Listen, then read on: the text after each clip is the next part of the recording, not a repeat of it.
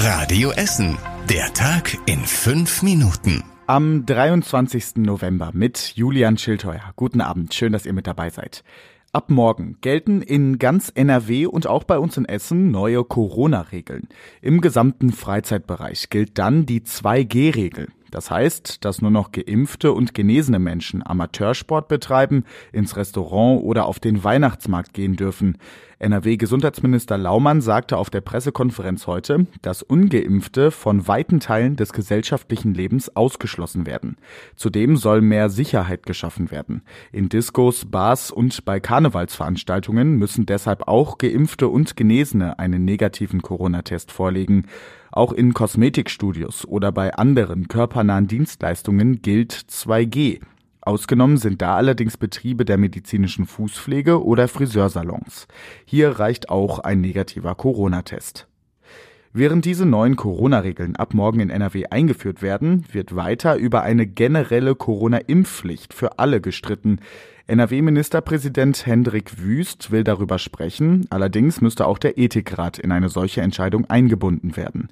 Mehrere Politiker in Deutschland haben ihre Sicht zur generellen Impfpflicht mittlerweile geändert und fordern die jetzt. Rechtsexperten sagen, dass eine Impfpflicht auch mit dem Grundgesetz vereinbar wäre. Wir haben euch heute Morgen gefragt, wie ihr zu einer generellen Impfpflicht steht. Etwas mehr als die Hälfte der Befragten in der Radio Essen Umfrage sind für die Impfpflicht. Etwas weniger als die Hälfte sind dagegen. Ihr habt heute Morgen auch eure Argumente ausgetauscht. Für mich wäre eine Impfpflicht ein absoluter Eingriff in meine Unversehrtheit, weil mir keiner garantieren kann, wie das ausgeht. Ich wäre sofort dafür, denn Nichtgeimpfte gefährden mein Leben. Die Ergebnisse unserer Umfrage sind ähnlich zu denen deutschlandweiter Umfragen. Auch hier ist mehr als die Hälfte der Menschen für verpflichtende Impfungen. Sollten die kommen, könnten ungeimpften Menschen zum Beispiel Geldstrafen drohen. Rund um die Corona-Impfungen gibt es aber auch gute Nachrichten aus Essen. Nach der Ankündigung von 2G lassen sich spürbar mehr Essenerinnen und Essener impfen. Die Stadt hat bei ihren Impfaktionen letzte Woche mehr als 900 Erstimpfungen gezählt. In den Wochen davor waren es immer nur etwa halb so viele. Die meisten Menschen kommen allerdings zu den Impfaktionen, um sich das dritte Mal impfen zu lassen. In der Innenstadt gab es letzte Woche deshalb auch eine lange Schlange vor dem Impfbus. Auch in den nächsten Tagen fährt der Impfbus in Essen mehrere Standorte an. Wo genau er steht, erfahrt ihr auf radioessen.de. Die Ruhrbahn bekommt neue Niederflurbahnen. Damit können Rollstühle und Kinderwagen besser und sicherer rein und rausrollen. Die ersten zwei Bahnen werden gerade getestet. Nach und nach sollen 30 moderne Niederflurbahnen dazukommen.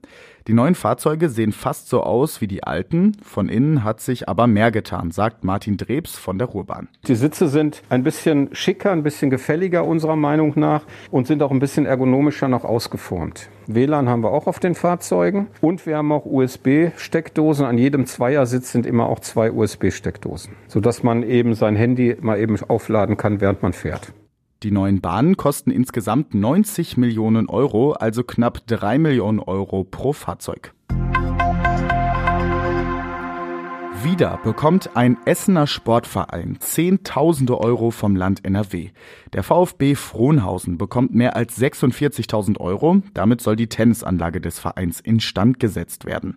Sportvereine bei uns in der Stadt bekommen immer wieder Geld vom Land. Das ist ein spezielles Projekt, um die Vereine besser auszustatten oder Sportanlagen zu modernisieren. Und zum Schluss der Blick aufs Wetter.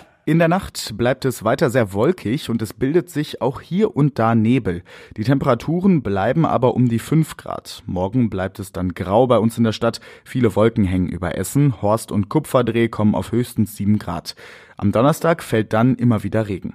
Die nächsten Nachrichten aus Essen gibt's morgen früh wieder im Programm bei Radio Essen ab 6 Uhr und natürlich jederzeit online auf radioessen.de. Ich bin Julian Schildheuer und wünsche euch jetzt erstmal einen schönen Abend. Das war der Tag in fünf Minuten. Diesen und alle weiteren Radio Essen Podcasts findet ihr auf radioessen.de und überall da, wo es Podcasts gibt.